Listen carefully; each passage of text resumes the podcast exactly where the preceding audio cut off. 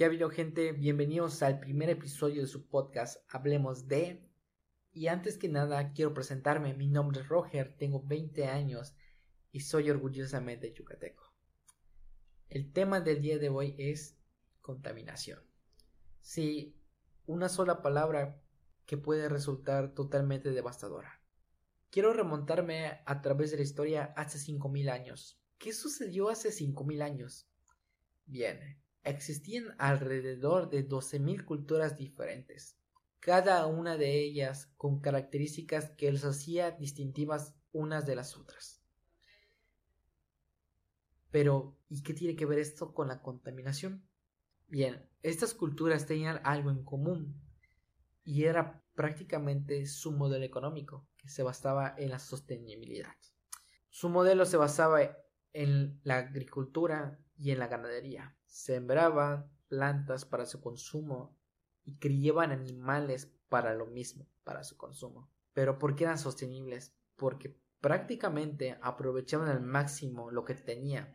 Por ejemplo, criaban animales para obtener su carne, pero algunas partes de los animales no las desechaban completamente, como la piel, por ejemplo, las cuales usaban para fabricarse ropa y esa prácticamente sería la definición de sostenibilidad, es decir, aprovechar los recursos al máximo. Ahora, vamos a remontarnos un poquito más hacia adelante, hacia el año 1750, cuando surge la revolución industrial. Pero, ¿qué tiene de malo la revolución industrial si ha hecho que la ciencia y la tecnología avancen a pasos agigantados? que la ciencia y la tecnología avancen descomunalmente. No todo lo que brilla es oro. Sí. Bien, ¿por qué? A raíz de esto surge el capitalismo, o la primera etapa del capitalismo, la cual se llamaba capitalismo industrial. ¿Y por qué es malo? Porque cambiamos nuestro modelo económico basado en la agricultura y la ganadería y lo cambiamos por la creación de empresas que nos daban más beneficio económico pero ¿qué tiene de malo la creación de monopolios y a raíz de eso la explotación en exceso del medio ambiente? En nuestro país, en México, se han perdido alrededor de 20.000 hectáreas por año debido a la explotación y tala ilegal de bosques, como por ejemplo Cherán. Cherán es una comunidad de México que se volvió sostenible, expulsó básicamente a sus líderes políticos y designó el cargo a personas de la misma comunidad. Y tiene bastante sentido, porque solo las personas de la comunidad saben las necesidades de las personas. Y si viene alguien de afuera, no va entender las necesidades de las personas, lo que necesitan realmente las personas para poder mejorar su calidad de vida. Y actualmente Cherán es considerado un ícono en toda Latinoamérica por ser de las primeras comunidades en hacer esto. Obviamente en otros países, por ejemplo Colombia y Argentina, ha surgido ejemplos de esto. Pero ¿por qué, por qué son tan sonados? Porque había ecocidio. Y el ecocidio es prácticamente aquellas, aquellos desastres naturales que comprometen la supervivencia de una comunidad o de las personas de cierto espacio. Y esto pasó con las personas de Cherán. Así que lograron sacar a todos esos líderes políticos que prácticamente hacía todo el mal hacia el medio ambiente o hacia su espacio.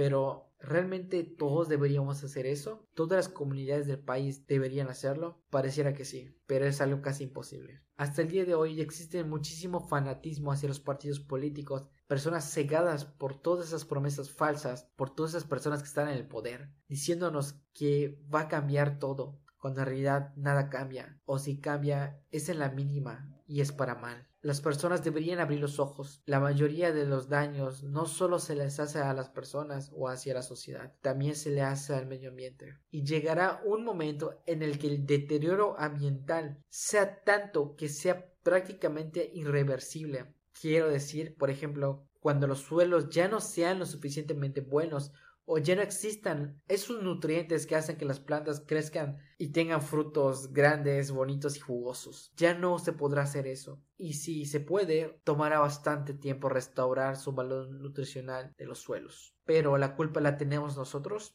En cierta parte sí. ¿Por qué? por nuestro consumismo. Cuando compramos un producto, nos fijamos más en las especificaciones y no en las funciones. Por ejemplo, un smartphone. Muchas empresas tecnológicas, que son de las que más contaminas, por cierto, junto con otras, eh, tienen algo que se les llama obsolencia programada. Es decir, compramos un producto, como lo dije anteriormente, un smartphone, y el tiempo de vida útil de un smartphone es de 4 años para ciertas empresas. El primer año va a funcionar de maravilla, probablemente. Pero como vayas pasando el tiempo, es decir, el segundo y el tercer año, el dispositivo se verá saturado y tendremos la necesidad de adquirir otro, uno nuevo, que va a tener mejoras físicas, que nos va a llamar bastante la atención. Pero ¿deberíamos comprarlos? ¿Deberíamos no comprarlo? ¿O qué deberíamos hacer? Y aquí viene un dilema, comprar por necesidad o comprar por utilidad. Yo pienso que si le damos el mantenimiento a cualquier aparato electrónico, va a seguir funcionando correctamente con el paso del tiempo. A pesar que haya desgaste físico, si nosotros sabemos realmente cuidar las cosas y aprovecharlas al máximo, seguramente estaremos poniendo un granito de arena para mitigar ese impacto ambiental.